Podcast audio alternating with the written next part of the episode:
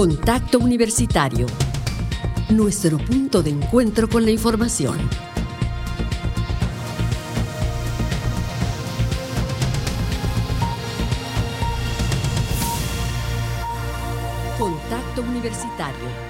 Buenas tardes, hoy jueves 23 de febrero, una emisión más de Contacto Universitario, transmitiendo desde Radio Universidad. Les saluda Jensi Martínez a nombre de las personas que integramos este equipo informativo. Estamos listos para ofrecer toda la información generada en nuestra universidad, así como de otras fuentes del ámbito local, nacional e internacional. Y conmigo se encuentra mi compañero Andrés Tinoco. Hola Andrés, muy buenas tardes. ¿Qué tal Jensi, amigas y amigos de Radio Universidad? Qué gusto darles la bienvenida a la emisión de hoy de Contacto Universitario, a quienes nos siguen por las frecuencias de Radio Universidad, nuestro sitio web y también a quienes a través del Facebook Live nos acompañan esta tarde. Gracias por estar ahí. Tenemos muchas cosas interesantes que platicar, que compartirles en la emisión de hoy. Arrancamos con eh, pues la nota más relevante en materia política y legislativa, como se había previsto, quedó ya aprobada la eh, reforma o el conjunto de reformas del denominado Plan B electoral. Esto en el Senado de la República, que ayer con los votos a favor de Morena, PT, Partido Verde y el PES lograron la mayoría eh, suficiente, con 72 votos a favor, para que este conjunto de modificaciones fueran aprobadas. El Grupo Plural, junto con el PRD, Movimiento Ciudadano, el PRI y el PAN, votaron en contra, también como se había anticipado, pero no fue suficiente para eh, detener la aprobación de estas reformas. El presidente de la mesa directiva del Senado, Alejandro Armenta, remitió la reforma eh, de la Ley General de Instituciones y Procedimientos Electorales, la Ley General de Partidos Políticos y la Ley Orgánica del Poder Judicial de la Federación, así como también la nueva Ley General de Medios de Impugnación en materia electoral. Todo ese conjunto de reformas fueron ya remitidas al Ejecutivo Federal para su publicación y eh, en teoría su entrada en vigor, pero pues como también se ha dicho por largas semanas, pues lo que viene ahora es el trabajo de la Suprema Corte de Justicia. Así es, y por otra parte, luego de la aprobación en el Senado, el consejero presidente del Instituto Nacional Electoral, Lorenzo Córdoba Vianelo, señaló que es momento de respaldar el trabajo de la Suprema Corte de Justicia de la Nación y del Tribunal Electoral del Poder Judicial de la Federación para frenar la aplicación del Plan B de la reforma electoral en las elecciones de 2024. Señaló que pese a que Morena promovió la reforma electoral argumentando que se buscan ahorros, tan solo la suma de la liquidación del personal del INE que será despedido asciende a 3.500 millones de pesos. Subrayó que está en riesgo que no haya casillas, que se instalen en lugares equivocados, que los representantes de partidos puedan no ser admitidos, lo que podría ser causa de nulidad. Bueno, pues un tema del que seguiremos hablando seguramente en las próximas semanas y en los próximos meses está en juego con qué reglas se va a realizar el proceso electoral de 2023 en dos entidades de la República, en Coahuila y el Estado de México, y en 2024 las elecciones federales, la elección presidencial y un número importante de entidades que renovarán en gobiernos estatales. Es el caso, por cierto, del Estado de Yucatán. Regresaremos con otros asuntos nacionales un poco más adelante, ahora mismo en el trabajo universitario. Me da mucho gusto saludar aquí en cabina a Karen Clemente, quien hace unos minutos estuvo presente en la rueda de prensa en la cual se dieron a conocer los detalles de lo que serán los festejos por el centésimo primer aniversario de nuestra universidad. Karen, bienvenida, cuéntanos. Hola Andrés, muy buenas tardes a ti, Jensi, y a todo el auditorio que nos escucha a través de Radio Universidad. Efectivamente, hace unos minutos se dio a conocer el programa para el aniversario 101, como bien mencionas, de la Universidad Autónoma de Yucatán. Este tendrá, eh, será desde el 25 de febrero y hasta el próximo 5 de marzo. Tendrá distintas sedes. Es un amplio eh, programa cultural, académico, también deportivo. Se contemplan alrededor de 50 actividades de este tipo en distintas sedes, incluyendo obviamente el Centro Cultural Universitario. En esta en rueda de prensa, el rector Carlos Alberto Estrada Pinto destacó que también en el marco de esta celebración se contará con la participación del Ballet Folclórico de la UADI, que también celebra su 40 aniversario este 2023. Vamos a escuchar lo que comentó el rector. Tenemos un programa muy importante de actividades para celebrar 101 años de nuestra universidad, el inicio del segundo centenario. Eh, hay una participación muy importante eh, de las diferentes escuelas, facultades, unidades académicas,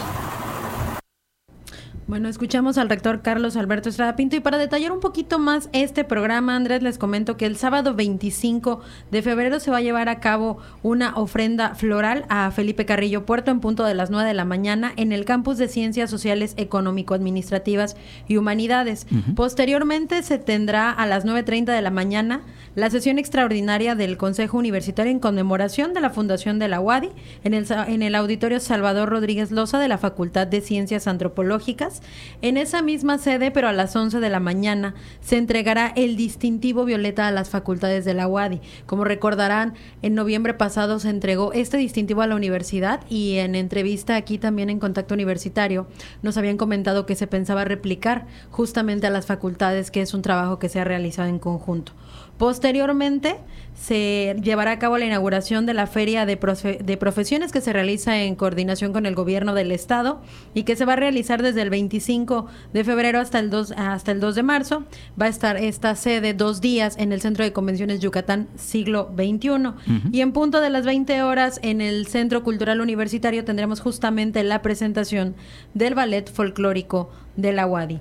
En esta rueda de prensa también estuvo presente el secretario de Rectoría, Javier Herrera Usín, quien dio, pues bueno, estos detalles y algunos más del programa. Vamos a escuchar un poco de lo que él comentó.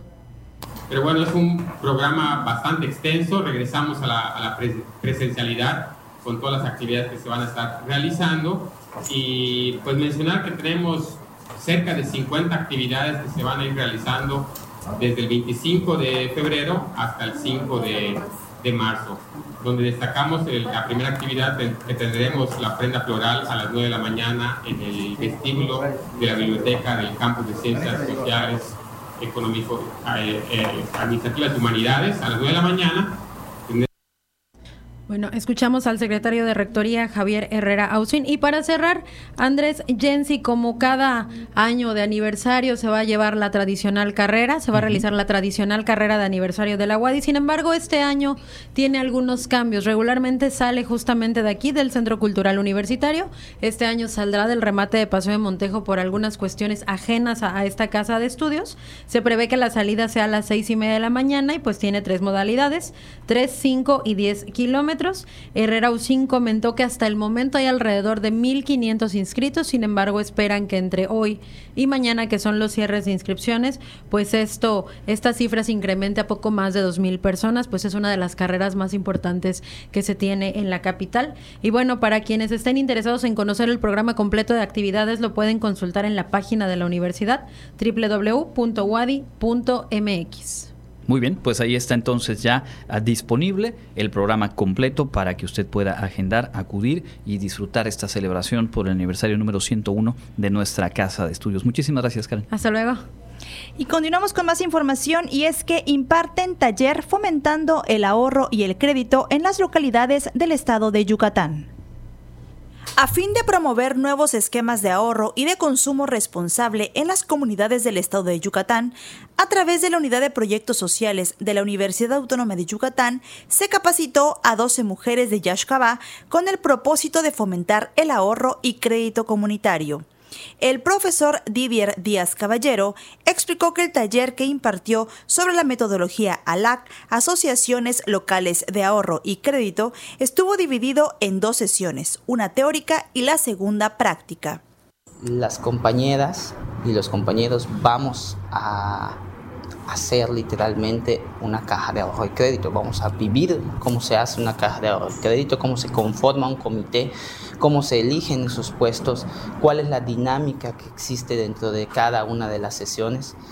Eh, de ahorro, ah, bueno, se le llama así a las sesiones y nosotros en este momento vamos a conformar una, una caja de ahorro, teniendo en cuenta que es un ejercicio de democracia, que es un, que es un espacio seguro, muchas cosas alrededor del solo ahorrar. No es solo ahorrar, hay muchas cosas que se ponen en, acción alrededor de, de la dinámica de los grupos de ahorro señaló que esa metodología enseñada permite que toda la comunidad, sin distinción, tengan ahorros variables, un retiro ilimitado de ahorros, préstamos con condiciones variables y de reembolso completamente flexibles. Lo que se pretende, dijo, es satisfacer las necesidades variadas tales como alimentación, emergencias o riesgos futuros, amortiguar las variaciones en los ingresos y en el consumo, educación de los hijos e invertir en oportunidades potencialmente rentables. Por su parte, una de las integrantes del grupo de mujeres, Candelaria Pech, agradeció por enseñarles herramientas que podrán poner en práctica en su comunidad e invitó a más mujeres a tomar el taller y replicarlo con sus familias y amigos. Pues tener aquí Yo me siento muy contenta. Ajá. Tal y que en Me siento muy contenta en que vine a cuidar el dinero pues tener kitzak uyosbo tikiti la maestra Margarita yetetitesh tulaklesh tuye. Eh, le agradezco mucho a la maestra Margarita y su equipo de trabajo. Upe malo bash kukansiktito bishkini kaladi intak eno. Por enseñarnos algo muy bueno que es cómo ahorrar el dinero. Veo mish mishtup ata minanton takin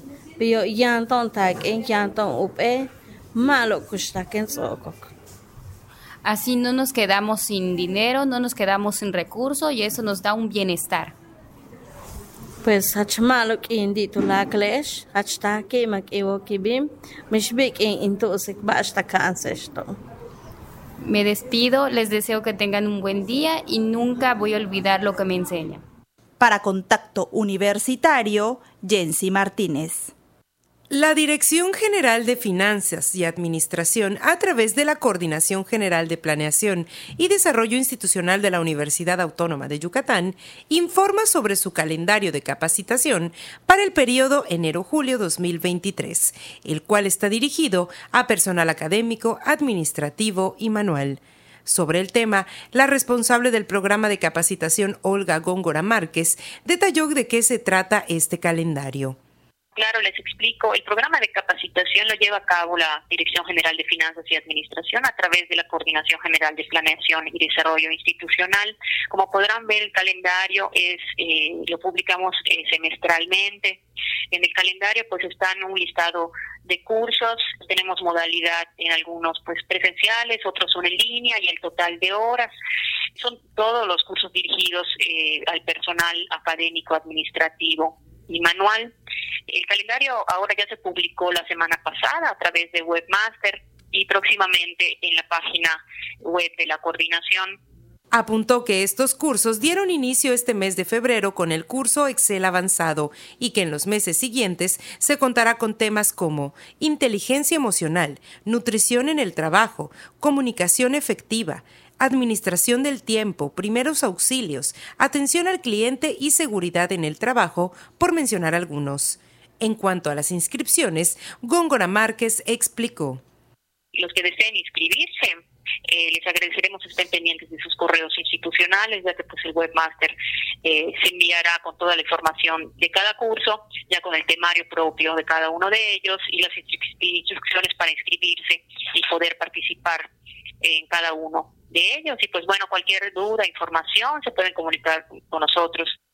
Para más información sobre el calendario de capacitación, se encuentra disponible el correo electrónico capacitación@correo.wadi.mx o al teléfono 9999 300130 extensión 80169 con un horario de atención de 8 a 15 horas.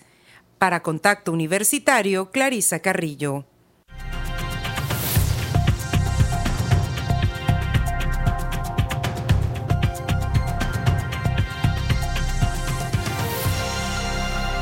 Continuamos en contacto universitario a través de las frecuencias de Radio Universidad y también saludando a quienes se suman desde las plataformas digitales de nuestra casa de estudios. Hoy en el espacio de entrevista, como les habíamos eh, avisado al inicio, tenemos el gusto de recibir aquí en cabina al maestro Carlos Estrada Pinto, rector de nuestra universidad. Bienvenido.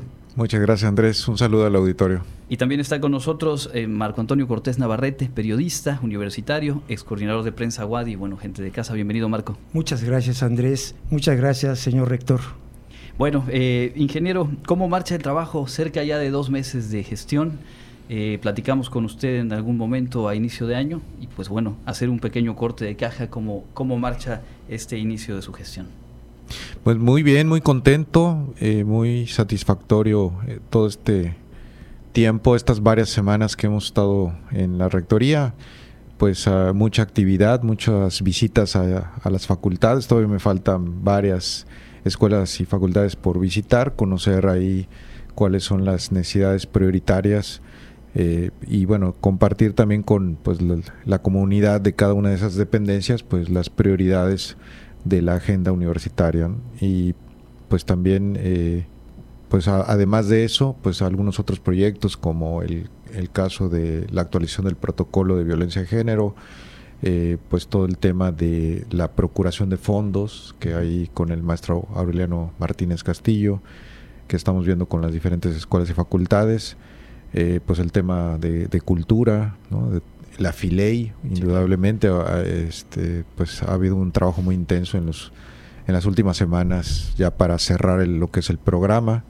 el, pues todas las actividades del aniversario que, están en puerta, que a partir del próximo sábado 25 vamos a iniciar hasta el, hasta el 3 eh, de marzo que vamos a cerrar ahí. Eh, y bueno, pues eso como antesala a lo que va a ser la Filey, ¿no? Entonces, eh, en fin, esos son en general los, los, pues las actividades que hemos tenido eh, principalmente en, en, estos, en estas semanas semanas que parecen meses, y ya nos lo decía usted la vez pasada fuera del aire, es realmente un trabajo intenso, un trabajo que eh, pues requiere total disposición y creo que se ha percibido tanto al interior como al exterior de la universidad eh, el, sello que se va imprimiendo a esta gestión y al trabajo dentro de, la universidad.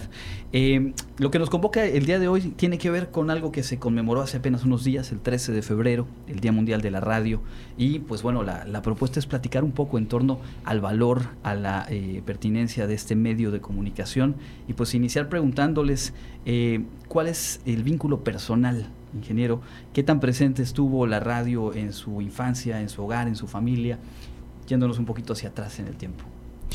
Pues eh, en casa siempre había la radio, siempre escuchábamos algún tipo de programa, ya sea de música, noticias, algún eh, tema cultural, en fin, de diferentes temas. Yo creo que la radio nunca perdió su pertinencia y pues hace una labor importantísima en nuestra sociedad y creo que por eh, la labor de Radio Universidad pues eh, es sumamente importante no solamente para el desarrollo de nuestra universidad, para el posicionamiento de nuestra institución, sino también para pues esa vinculación con la sociedad y pues obviamente pues eh, trascender más allá de, estos muros pues a, la institución.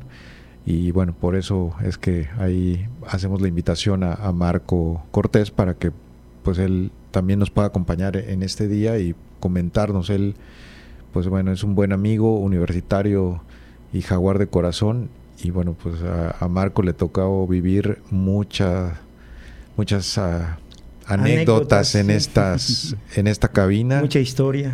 Creo que bueno, son cinco rectores con los que tuviste. Seis. Seis Contando a José Williams, que bueno, no estuve mucho tiempo, estuve un año, año y medio con él, pero bueno, son seis en total. Así es, así. Hay mucha historia. Hay mucha historia, sí. Marco, cuéntanos un poco justo esta parte, antes de ir a la parte universitaria. ¿Cómo no? Tus primeros acercamientos como escucha de la radio, ¿qué programa, qué locutor recuerdas? No, mira, no, pues es que a mí la radio me atrapó desde muy pequeñito.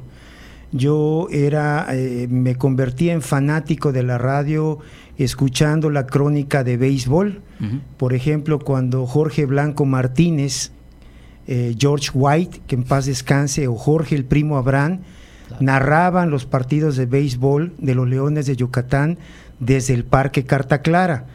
Y al día siguiente Jorge Blanco Martínez recreaba desde la cabina de radio, imagínate, recreaba el partido de béisbol con una latita, un lápiz que semejaba el batazo o un, sonidito ahí que semejaba eh, el grito, la euforia del público. O sea, a mí la radio me atrapó porque la radio hace volar la imaginación, te hace ver un mundo que no tienes en tus manos, que no estás palpando o viendo de manera real. De igual manera las, las radionovelas. Yo crecí escuchando a Calimán, por ejemplo, en la voz de Luis Manuel Pelayo. Era un niño, mi papá trabajaba en México, mi mamá, pues y mis hermanos, solamente, solamente éramos dos, Verónica y un servidor, y mi mamá vivíamos en una casita ahí por el sur de la ciudad, y para mí, mi pasatiempo era la radio, y escuchaba ese tipo de programas, y ahí me atrapó la radio. Luego entonces, estando un día ya eh, cursando la preparatoria, aquí en el patio central de la universidad vine con un amigo, yo estudié en la prepa 1, eh, vine con un amigo y me dijo, oye Marco, ¿y por qué no entras a Radio Universidad? Era marzo de 1979. Y yo dije, ¿Radio Universidad? ¿Cuál Radio Universidad? Ahí me dice, mira, levanta la vista. Ahí dice Sherui, Radio Universidad. Y dije, oye, ¿por qué? Tienes toda la razón. Creo que no me terminó de plantear lo que quería decirme y ya subí media escalera. y toqué a la puerta y me abrió la puerta Germán Celis Quintal, que hoy es un flamante médico especialista, él ejerce en Guanajuato, es director de un hospital de alta especialidad en Guanajuato, era doña Teresa Mendoza Fernández de Ibarra la directora, y aquí había un, una, un número de gente que trabajaba por amor al, arte, porque en esa época a nadie nos pagaban o sea, nosotros estábamos aquí porque nos gustaba estar, nos gustaba la radio y cada quien llevaba a la práctica precisamente todos esos conceptos, todas esas ideas, todas esas, todos esos imaginarios, ¿no? Entonces, pues de aquí ya tuve la oportunidad de irme a otros medios y regresé en 1983 cuando el ingeniero Mimensa ya era rector y ya entonces me otorgaron una plaza formal laboral eh, aquí en Radio Universidad era director el doctor Hernán Ramírez Loría. Eh, eh, después fue Irving Berlín. y yo de ahí me pasé al departamento de prensa en la administración también de mi mensa y ya con Raúl Godoy Montañez se fusiona el área de prensa con radio pensando en un sistema, en la integración o en la creación de un sistema de información y comunicación universitario. Teníamos, le comentaba al rector, un módulo de televisión, no sé si te acuerdas de Humberto, Zunza, de Ariel. Eh, Ariel, no Ariel, Ariel, ya no se me olvidó su apellido. López, ¿no? Ariel López Tejero, eh, que esa unidad de televisión después, siendo coordinador de extensión Francisco Fernández Repeto se la lleva a la Facultad de Ciencias Antropológicas y fue la piedra angular donde se edificó lo que hoy es la licenciatura de comunicación social de la facultad. Y yo ya seguí mi periplo por otros medios, por otros lados, etcétera, etcétera. Me jubilé y pues hoy sigo, no puedo, eh, soy adicto a la letra, adicto a las tecnologías de información y comunicación, que ahí yo quisiera acotar, señor rector Andrés, eh, la radio universitaria y la radio en general siguen siendo por encima de los demás medios de comunicación, me refiero a los convencionales, ¿verdad? Eh, siguen siendo el principal vehículo o medio de información y de comunicación. ¿Por qué? Porque a pesar de que las tecnologías ya están en muchas partes, ya podemos ir a un pueblo, el que tú quieras, del interior del estado o del interior del país, y de 10 personas, cuando menos a 5 vamos a observar, tienen sus, sus, móviles inteligentes, sus teléfonos. Pero la radio no falta en los hogares, en todos los hogares. Entonces, aquí yo me acuerdo mucho de una frase que un asesor, eh, no sé si en la administración anterior o antepas o la la de Dager, eh, Abimeri, no me acuerdo, un, había un joven, eh, un publicista, un eh, Marco Herrera Berenguer, un día nos dibujó en una pizarra a un muñequito ahí que se asemejaba a un estudiante sentado en el piso con sus audífonos, con su laptop, con su celular, y nos preguntó, ¿cómo hacemos para que este joven escuche Radio Universidad? Claro. Yo creo que, eh, Marco, ingeniero, em, la, historia nos va marcando que el poder de la palabra, de la voz, eh, comunica, conecta de una manera muy particular, que es totalmente orgánica, y que lo que necesita hoy por hoy es justamente poder fijar la atención en espacios breves, porque los medios digitales tienen ese reto. Eh, pero yo estoy convencido que la radio permanece justamente por, ese potencial de comunicarnos, tal y como platicamos en cualquier otro momento, eh, eh, tiene una intimidad muy particular y yo creo que el ir llevando poco a poco los contenidos a estas plataformas digitales nos va ubicando en ese, en ese mapa y competimos obviamente con cada vez una oferta mayor de plataformas de generadores de contenido y creo que el potencial está ahí, pero la esencia de la radio es, la que perdura. Ingeniero, mencionaba eh, Marco hace un momento este trabajo de los cronistas deportivos, que por cierto ayer se conmemoró el Día del Cronista Deportivo. Y yo sé que usted tiene la afición por el béisbol, lo practica inclusive. Específicamente por los Yankees. Lo sabemos bien. ¿Qué recuerdos de, ese eh, vínculo con una afición deportiva a través de los medios de comunicación, en particular a través de la radio? Y también le preguntaría qué eh, tan presente estaba la radio universitaria en su periplo como estudiante y como académico de, nuestra universidad. Bueno, cuando eh, yo era niño, pues yo vivía en la Ciudad de México, porque bueno, mis padres se fueron a estudiar a la UNAM, la, la carrera, y después, bueno, se quedaron un tiempo a vivir ahí y ahí pues eh, estuvimos mis hermanos y yo. Y pues yo escuchaba así como Marco al, a los cronistas de aquella época, ¿no? Al Mago eh, Septién. Al Mago Septién, ¿no? Que era increíble sus narraciones. Eh, el Sony Alarcón. Antonio Andere en box. Antonio Andere en box, efectivamente. y bueno, pues la verdad es que inclusive, bueno, de camino de, de la casa donde vivíamos hacia la escuela, pues siempre era escuchar la radio. Había un programa en aquella época que se llamaba eh, Batas, Pijamas y Pantuflas, que, era muy famoso ahí en la radio de la Ciudad de México y que pues durante el temblor del, del 85, pues ahí desafortunadamente pues eh, pues eh, fallecieron los algunos de los de los locutores que estaban en ese momento.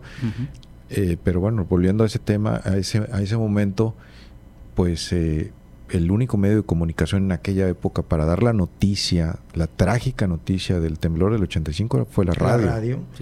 Y aquí lo ha sido, por ejemplo, rector, en los huracanes. En los huracanes. En los huracanes, la radio es el vehículo por excelencia para la comunicación. Sí, totalmente. ¿no? Yo quería tantito, Andrés, nada más eh, eh, precisar con respecto a las redes sociales. Yo quiero felicitar a Radio porque he visto una mayor presencia fundamentalmente en Facebook, ¿no? Entonces, aquí yo creo que, y tienes toda la razón cuando hablas de que cada plataforma tiene su lenguaje, cada plataforma eh, digital tiene su, sus características, ¿no? Facebook es una de ellas que si habláramos con Rocío Cortés nos diría que es la que rompe récords en este momento, y sí, yo creo que sí. Pero hay otras donde tenemos, por ejemplo, un consumo de información que es más express, más rápida, pero es más efectiva, con un lenguaje mucho más breve, más preciso, más conciso, que es Twitter. Y he visto algunas eh, notas, he visto algunos mensajes de, de la rectoría de la universidad en Twitter, pero también los invitaría, y eso podría ser también eh, posible para la radio. Y otro, otra plataforma donde yo creo es el momento de ingresar, si no es que ya lo hicieron, TikTok, que es una plataforma diseñada para jóvenes. Claro, allá hay de todo, ¿no? Hay de chile, de manteca, etcétera, etcétera, pero a veces nos topamos con cosas muy interesantes, ¿no? Muy propositivas, muy educativas, muy culturales. De repente vemos a una muchacha o un muchacho que sale diciendo una, tontería, pero de repente vemos a una agencia de noticias rusa o la BBC de Londres o a la presidencia de los Estados Unidos o al propio gobierno de México o al gobierno de Yucatán. El gobernador está haciendo TikToks. ¿No? Entonces yo creo que ahí podría la radio meterse y adaptarse a, ese, eh, a esa plataforma para enviar mensajes, eh, que esa es, era una de las respuestas que en ese momento le pudimos haber hecho a Marco Herrera, ¿no? Al, aquel publicista que te comenté, ¿no? Que yo creo que además tocas algo muy importante porque lo que nos han permitido las redes sociales es que eh, cualquiera de nosotros puede ser eh, productor de mensajes, de contenidos. Y creo que ahí, precisamente en esa eh, apertura, están los, los espacios de oportunidad. Diferentes casos de éxito en TikTok o en cualquier otra plataforma pasan por contenido a lo mejor superficial, a lo mejor intrascendente, pero hay otra beta en la cual se han ido apropiando diferentes proyectos intelectuales, culturales, científicos inclusive, que tienen presencia y que nos convencen, nos reafirman de que las audiencias están dispuestas a consumir tanto aquellas cosas hechas al momento y sin una segunda intención de trascender, como también saben detectar y fidelizarse con contenidos como los que Radio Universidad a través del tiempo ha mantenido y ha sido su, su sello. Ingeniero, preguntarle, desde el año 66 la UADI cuenta con esta plataforma que es Radio Universidad, que como bien decía usted es un espacio de diálogo con la propia sociedad. Hoy por hoy, en el momento actual de la universidad hay un potencial importante, no solo desde Radio Universidad, sino en general el trabajo de comunicación que se está construyendo, que se está implementando. ¿Cuál es su mirada en ese sentido de lo que se hace hoy y hacia dónde se dirige el trabajo universitario? Bueno, yo creo que aquí eh, Radio Universidad juega un papel muy importante pues en el esquema de comunicación integral que queremos implementar en la universidad con los diferentes medios, eh, pues las pues las redes sociales, eh, plataformas tecnológicas, eh, Wadi TV eh, y bueno, pues obviamente, indudablemente Radio Universidad tiene una, una posición importante en este contexto. Y creo que nosotros, eh, bueno, aparte de, de, de la diversión o, de entretenimiento que puede tener, que me parece muy importante que se tenga un una programación eh, pues para, para todas las edades, ¿no? Yo creo que la Universidad pues tiene programas para pues jóvenes, para adultos, para adultos mayores y creo que para el público en general. También me parece muy importante que podamos eh, hacer eh, programas de difusión de la ciencia, ¿no? Yo creo que hay muchos temas que se hacen en las escuelas y facultades que nosotros podríamos comunicar, que, que bueno, se está haciendo, eh, pues, ayer, ayer estaba escuchando un programa ahí de, de, la ingeniera Tere Ramírez, este, del, Colegio de Ingenieros, del Colegio de Ingenieros. Eh, también el tema de nutrición. Eh, bueno, hay muchas entrevistas que, aquí que, que, tú has hecho y bueno, de las diferentes personalidades y investigadoras, investigadores que, que están haciendo un excelente trabajo. Y creo que, bueno, esto esta labor que está haciendo Radio Universidad va a ser muy importante para comunicar la importancia del trabajo académico que estamos haciendo en la universidad, eh, el impacto social y, bueno, todo el beneficio que nosotros estamos generando para pues diferentes grupos de, la, de la universidad, de la sociedad. Por supuesto. Si me permites, ahí me gustaría eh, agregar eh, con respecto a lo que dice el señor rector es que una, yo creo con toda honestidad que una de las tareas pendientes de la administración o de las, para no especificar, de las administraciones anteriores ha sido el tema de la vinculación. Y cuando hablo de vinculación, me, hablo, me refiero a una real y auténtica vinculación con todos y cada uno de los sectores productivos que tenemos en el Estado, incluyendo desde luego al sector público. El sector privado, a través de las cámaras, tiene una beta enorme de oportunidades. Y yo estoy seguro, Andrés, por mi andar durante todos estos años que estuve en la universidad, que en todas y cada una de las escuelas, de, no, escuelas, facultades de la universidad, hay productos que son de interés para las empresas. Eh, yo sé que el señor rector está trabajando el tema de la vinculación con el sector público, pero recuerdo, por ejemplo, una reunión, una asamblea de la Canacintra que se llevó a cabo en las propias instalaciones de la Facultad de Ingeniería Química, de la cual el ingeniero Estrada fue su titular, y ahí todos los industriales comenzaron a preguntar si tenían eh, respuesta para la genética de la papaya para esto, para lo, me acuerdo, y llegó un momento que, que ya no, que ya no, ya no sabían qué más podían obtener de la facultad para su beneficio o para el beneficio de sus negocios. Después se les dio un recorrido por las instalaciones, por las naves, donde están los equipos, el área de ciencia y tecnología de alimentos, y, o sea, y eso es en ingeniería química, en ingeniería civil están las energías renovables, que hoy por hoy es el tema que está en boga a nivel mundial, ¿no? Aunque el señor presidente diga lo contrario, piense lo contrario, le siga apostando a dos bocas. Y luego está el tema de, bueno, la universidad tiene un, para, para la necesidad que tú requieras, en el área que tú requieras, la universidad tiene una respuesta. Y eso yo creo que sigue siendo un reto para la universidad vender los productos que genera en las aulas, en los laboratorios, a las industrias de la localidad y de esta manera evitar que esas industrias dejen de importar tecnología que de allá de donde la traen ya resulta obsoleta. Y aquí tenemos muchas veces incluso mejor tecnología que la que adquieren. Entonces ahí yo siento que la WADI tiene un potencial enorme, enorme por explotar. Y eso evidentemente le daría no tan solo mayor prestigio y presencia, sino que le daría también mayores dividendos para beneficio de su gente, de su personal. Por supuesto. Y pues ingeniero, creo que ahí en la mirada y en el diseño de su gestión está precisamente el ojo puesto también al generar esta Dirección General de Vinculación y estamos seguros que hacia ese y otros rubros están encaminados los esfuerzos. Así es, así es. Eh, bueno, esa es una de las prioridades, por eso se creó esa Dirección General de Vinculación que no, no existía.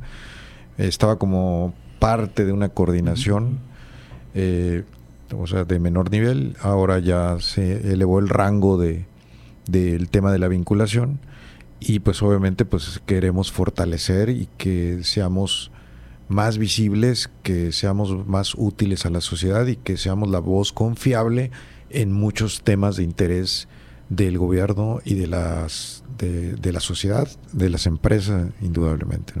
Pues yo les agradezco muchísimo este tiempo. Podríamos extendernos más, ya habrá oportunidad de, hacerlo. Pero antes de despedir, eh, pedirte, Marco, que le comentes a nuestro público dónde seguir tu trabajo, dónde mantenerse en contacto con tu labor periodística. Bueno, mira, yo actualmente me encuentro trabajando para una empresa privada eh, que se llama Telesur tiene oficinas en Yucatán, en Campeche y Quintana Roo. Eh, la verdad es que tuve mucha suerte de ingresar a esa empresa, una oportunidad que surgió hace tres, cuatro años aproximadamente, que a raíz de la pandemia, pues yo creo que le caí en gracia al dueño. Me dijeron, agarra tu equipo, vete a tu casa y desde ahí nos apoyas.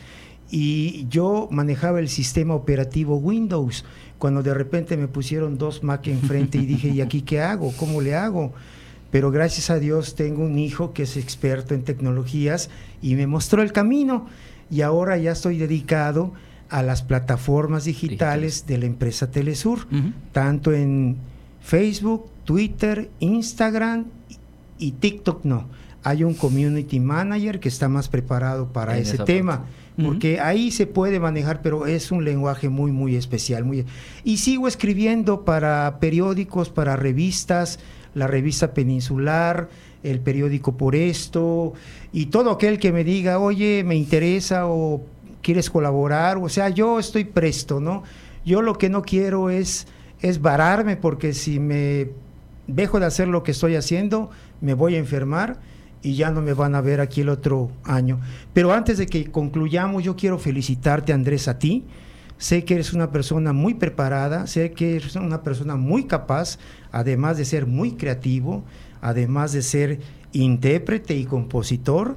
Y felicito a toda la gente que está en Radio Universidad, porque nada más les quiero recordar para finalizar, de las eh, no sé cuántas instituciones y universidades públicas que hay en el país, creo que 150 ingenieros, ¿no? Mm, pues sí, muchísimas. Aproximadamente. Bueno, de todas esas, ¿saben cuántas tiene radio, universidad, radios universitarias? 14 o 15. Entonces, la UADI tiene un poder, tiene un medio de comunicación, tiene en sus manos una herramienta que ya quisieran muchas universidades tener. Entonces nada más es cosa de que se propongan y nos propongamos todos, hasta un servidor, a que se logre... Eh, eh, el ingeniero Estrada para mí representa paradójicamente para, eh, en este marco centenario de la universidad, comienza el, una nueva era de la institución. Yo divido o dividía la institución por épocas, por eras. Yo entré en una etapa cuando vino la transición de la Universidad de Yucatán con Rosado y poquito, no poquito, muchos años después, antes con Francisco Repeto Milán, y luego vino la época de la autonomía con Mimensa, la consolidación de la autonomía y la administración con pasos, el desarrollo académico con Godoy, Daher y eh, Williams, eh, que bueno, Williams tuvo el problema de la pandemia, ya sabemos todo, y eso le complicó un poquito su gestión, pero ahora en este 101 aniversario que de, la universidad, estamos viendo el inicio de una nueva era universitaria, que así es, todos son ciclos, todos, todo en este, en este mundo, todo en esta vida son ciclos. Pues Marco, agradecerte eh, lo que dices para, para, el trabajo de la estación, reconocer aquí que pues obviamente las etapas previas de todo el trabajo que se ha realizado en comunicación, en radio, en prensa, pues eh, tienen nombres propios y tienen eh, eslabones que se han ido consolidando para que hoy por hoy tengamos estos espacios y reconocer el trabajo de todo el equipo, la verdad todos, es que ¿no? y de los que han estado antes, porque ha sido realmente un, compromiso muy importante y qué mejor que decirlo aquí frente a alguien con todo este bagaje de la historia y frente al propio rector, porque realmente es a partir de esta suma de esfuerzos que esto se logra. Y pues ingeniero, como siempre, muy agradecidos de su disposición a venir a conversar con nosotros. Sabemos que usted escucha la radio y eso a nosotros nos compromete y nos motiva porque sabemos que hay una sensibilidad para lo que desde aquí tenemos que construir y pues prestos a continuar trabajando. Muchísimas gracias Andrés y pues una felicitación a, todo el equipo. Yo sabes qué propondría, Andrés, si me lo permite el señor rector, me permites elaborar una capsulita a manera de retrospectiva universitaria de tres minutos, lo puedo hacer en mi casa, tengo el equipo, y si ustedes así lo desean, transmitir para que esa memoria que decía Pastor, ¿dónde están las fotos? ¿O dónde está aquello? ¿Dónde está lo otro? Sé que en la fototeca hay mucho material y no sé aquí cómo esté eh, el, el, audio, los audios de todo lo que ha habido. O, algunas anécdotas, algunos acontecimientos como la autonomía, como, eh, no sé, hay tantas cosas que bueno las posibilidades son como la creatividad de cada quien y lo vamos lo vamos a construir te prometo que sí. Eh, ahora mismo debemos hacer una pausa porque pues tenemos adelante, adelante el resto del contenido. yo sigo, pero lo platicamos y seguro que será. encantado. Muchísimas gracias. de corazón. Lo sabemos. Marco Antonio Cortés Navarrete platicando hoy aquí con nosotros. El maestro Carlos Estrada Pinto muchísimas gracias a ambos. Hacemos una pausa volvemos con más aquí en Contacto Universitario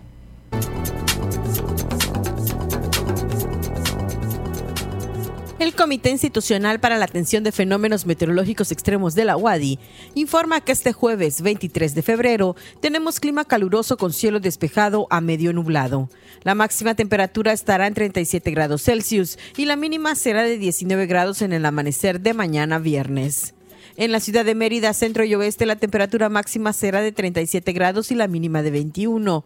En la costa se esperan temperaturas máximas de 36 grados y mínimas de 21 con cielo mayormente despejado.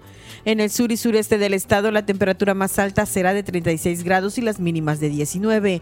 El cielo estará mayormente despejado. En el este y noreste de Yucatán tendrán como máximo 35 grados y una temperatura mínima de 20. Para Contacto Universitario, Elena Pasos.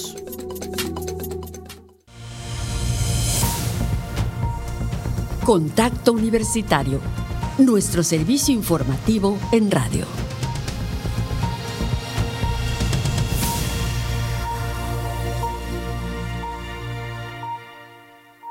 Continuamos en contacto universitario a través de las frecuencias de Radio Universidad. Muchas gracias por estar en sintonía.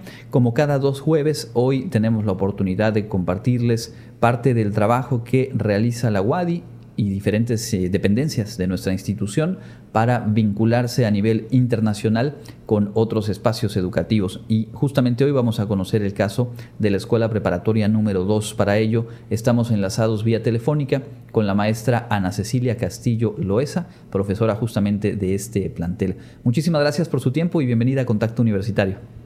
Hola, buenas tardes. Muchísimas gracias por la invitación y un gusto estar aquí platicando de estas experiencias. Sabemos que ha tenido a su cargo eh, ser guía, eh, ser tutora de grupos de estudiantes en eh, al menos dos programas de alcance internacional. Le pediría que nos comparta en qué consiste el programa Jóvenes en Acción y el otro que es el programa de la Pompano Beach High School. Perfecto. Primero que nada, el programa que se llama Jóvenes en Acción es un programa promovido por el Consulado de los Estados Unidos es un programa específicamente para alumnos de bachillerato de primero y segundo año. Entonces, los alumnos tienen que formar equipos de tres o cuatro personas y desarrollar o implementar un proyecto comunitario. En la convocatoria te dan temas específicos eh, de los que podrías desarrollar ese, ese proyecto.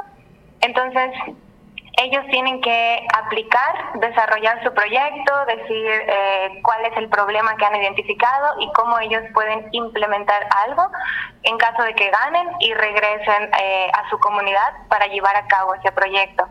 El año pasado eh, yo fui la mentora para un equipo de cuatro niñas de Prepa 2 y nuestro proyecto fue relacionado con la enseñanza del idioma inglés. Yo soy maestra de inglés, entonces pues todas acordamos que ese sería como el mejor tema que nos quedaba bien a, todas. Entonces, eh, ellas se ganaron la beca, se fueron a Estados Unidos durante el verano y regresando están implementando, o sea, de septiembre a mayo, implementando el proyecto que, que planearon. Y pues durante el verano que estuvieron en los Estados Unidos, en Washington y en otro, en otro estado que era como, era eh, como bosque, no me acuerdo cómo se llama el, lugar, ellos, ellas recibieron capacitación para poder llevar a cabo este proyecto a su regreso. Entonces, de hecho, aún no terminan, están en la parte en la que implementan talleres para alumnos de prepa y así pues más básicamente de eso trata Jóvenes en Acción. Perdón, justo antes de pasar al otro programa, en este caso, este eh, proyecto que están implementando eh, se trabaja con estudiantes de la propia preparatoria 2 de diferentes escuelas o sistemas, ¿con quiénes, digamos, están implementando? Bueno, ellas en realidad puede ser con cualquier persona, pero ellas eligieron trabajar con estudiantes de la preparatoria 2 que eh, se encuentran en niveles como principiantes de inglés. En la prepa son, eh, los niveles son lenguas 2, lenguas 3 y lenguas 5, que son como que los niveles más eh, de principiantes.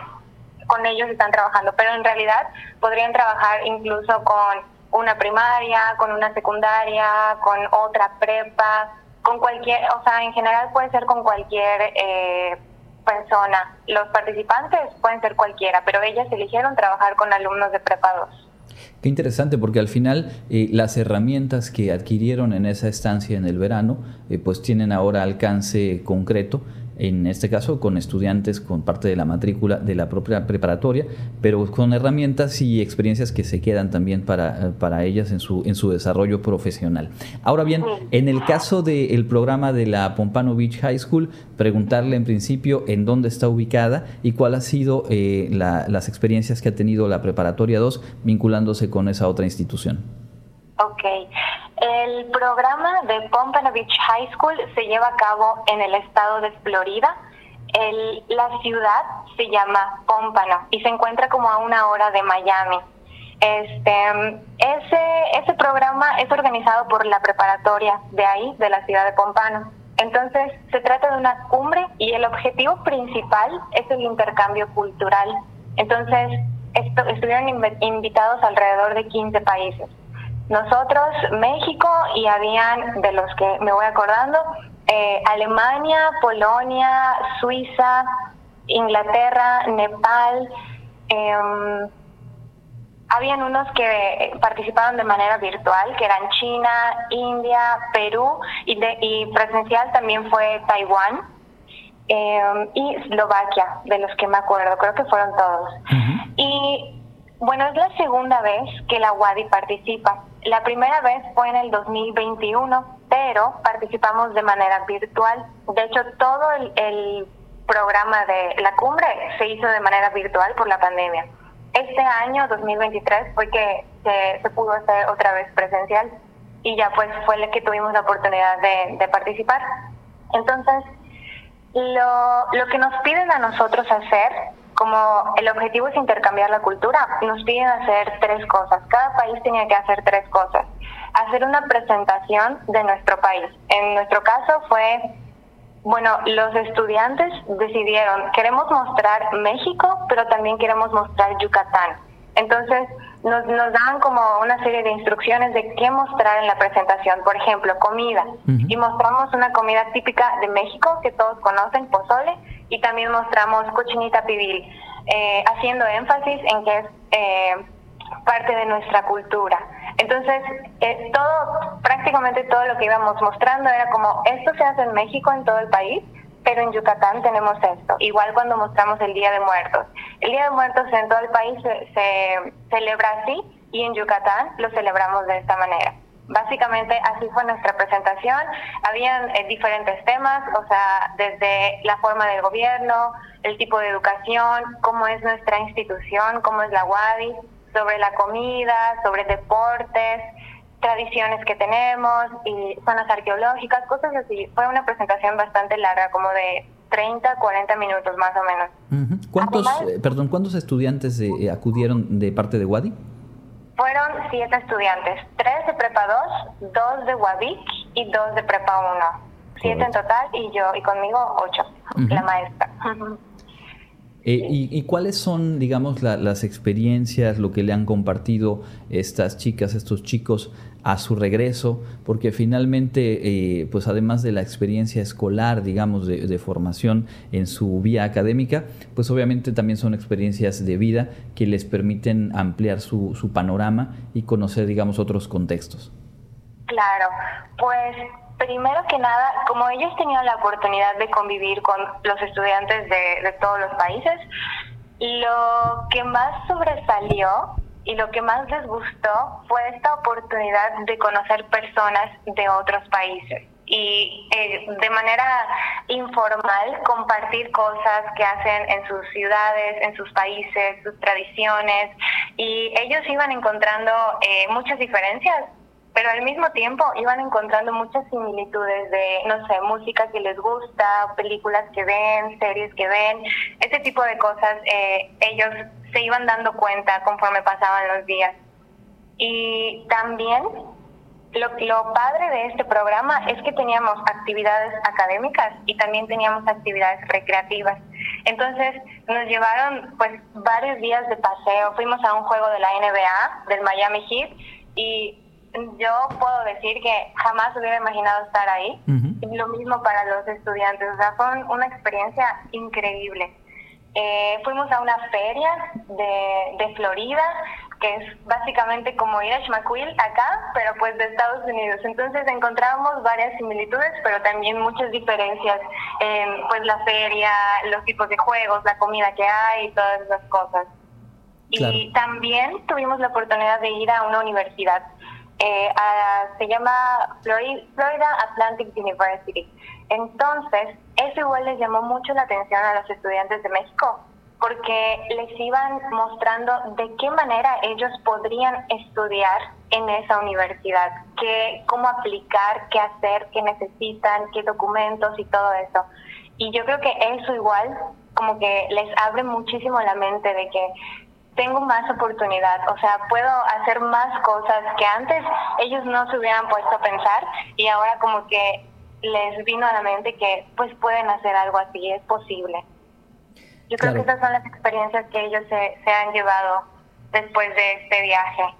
Sí, pues son, son sin duda experiencias muy valiosas y a, reserva de algo más que quisiera usted agregar, creo que vale la pena pedirle. Además, como profesora de, de inglés, me imagino que eh, pues este puede ser un aliciente para que las y los estudiantes de secundaria, de bachillerato, eh, pues pongan un poco más de empeño, porque al final sabemos que una segunda lengua, en el caso específico del inglés, pues es muchas veces un requisito, pero también es una llave que permite acceder a este tipo de, de proyectos y de experiencias. Claro, pues como ya mencionó, yo diría que la principal recomendación es que le echen ganas al idioma inglés o a un segundo idioma. No, no quiero generalizar nada más en el inglés porque pues hay muchísimos países, pero hablar un segundo idioma de verdad que les va a abrir las puertas increíblemente. Es un plus a todo lo que ellos quieran hacer para el futuro. Pues sí, indudablemente, y qué mejor que eh, pues tener esta recomendación de una profesora del idioma inglés, pero que además tiene este papel construyendo y haciendo posible experiencias de esta naturaleza para estudiantes de la preparatoria 2 de la UADI. Maestra, muchísimas gracias por su tiempo y estaremos eh, pendientes para conocer futuros proyectos, actividades donde se vincula en el plano internacional a estudiantes, en este caso de la preparatoria 2. Es la maestra Ana Cecilia Castillo Loesa, platicando hoy aquí en Contacto Universitario. Momento de presentarles la información local, lo más relevante en esta tarde de jueves. En información local, los sindicatos magisteriales con presencia en Yucatán revisarán los contenidos disponibles para consulta de los nuevos libros de texto para la nueva escuela mexicana en educación básica, que edita la Secretaría de Educación Pública. Los docentes yucatecos han participado en los primeros talleres intensivos de capacitación y varios han manifestado ciertas dudas y preocupación en torno a cómo se implementará este nuevo modelo. Se sabe que en el último trimestre de este ciclo escolar, varias primarias y secundarias aplicarán una prueba piloto sobre el nuevo plan de estudios para resolver las dudas que surjan.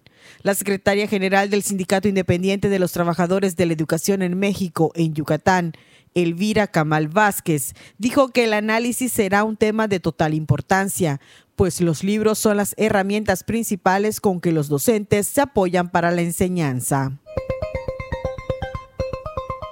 La dirección de la Policía Municipal de Mérida informó que hubo saldo blanco en estos cinco días de actividad en Ciudad Carnaval. Mediante un comunicado, la corporación señaló que Ciudad Carnaval en Ixmaquil estuvo resguardada por 700 elementos de la Policía Municipal de Mérida, la Secretaría de Seguridad Pública, Bomberos, Cruz Roja y Protección Civil Municipal. Asimismo, el operativo incluyó la vigilancia de la zona de paraderos para arribar a Ciudad Carnaval, así como de regreso al centro histórico. Además, hubo un operativo especial en el estacionamiento del recinto ferial.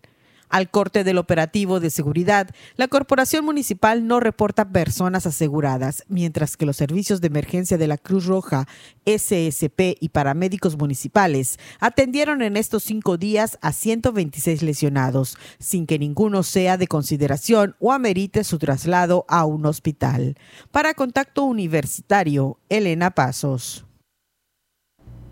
Muchas gracias a Elena y bueno, vamos a completar la información que tenemos para usted esta tarde eh, compartiendo lo más relevante del plano internacional. Estamos en contacto universitario.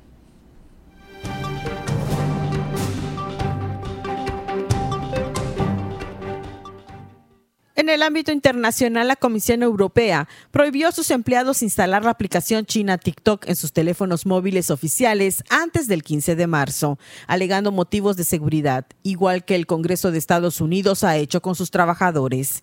Se trata de una medida basada en la valoración que la Comisión Europea ha hecho de la situación y no vamos a dar más detalles, señaló el portavoz jefe de la institución, Eric Mamer, quien afirmó que la institución recibe ciberataques de manera regular aunque evitó dar más explicaciones por motivos de seguridad.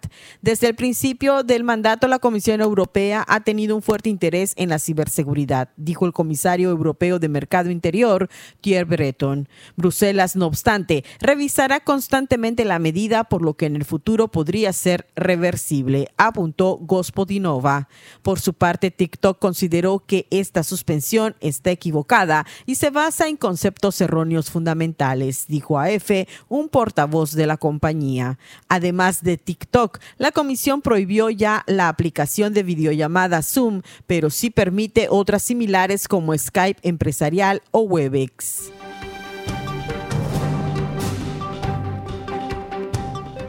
Twitter fue acusado este miércoles ante la Suprema Corte de Justicia de Estados Unidos de cerrar los ojos ante el grupo Estado Islámico cuando los magistrados analizan si las redes sociales pueden ser responsabilizadas de acto de terrorismo.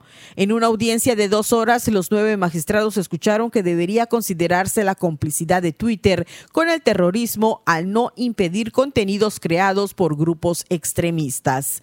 La demanda fue presentada por la familia de una víctima de un ataque cometido en 2017 por el grupo Estado Islámico en un club nocturno de Estambul.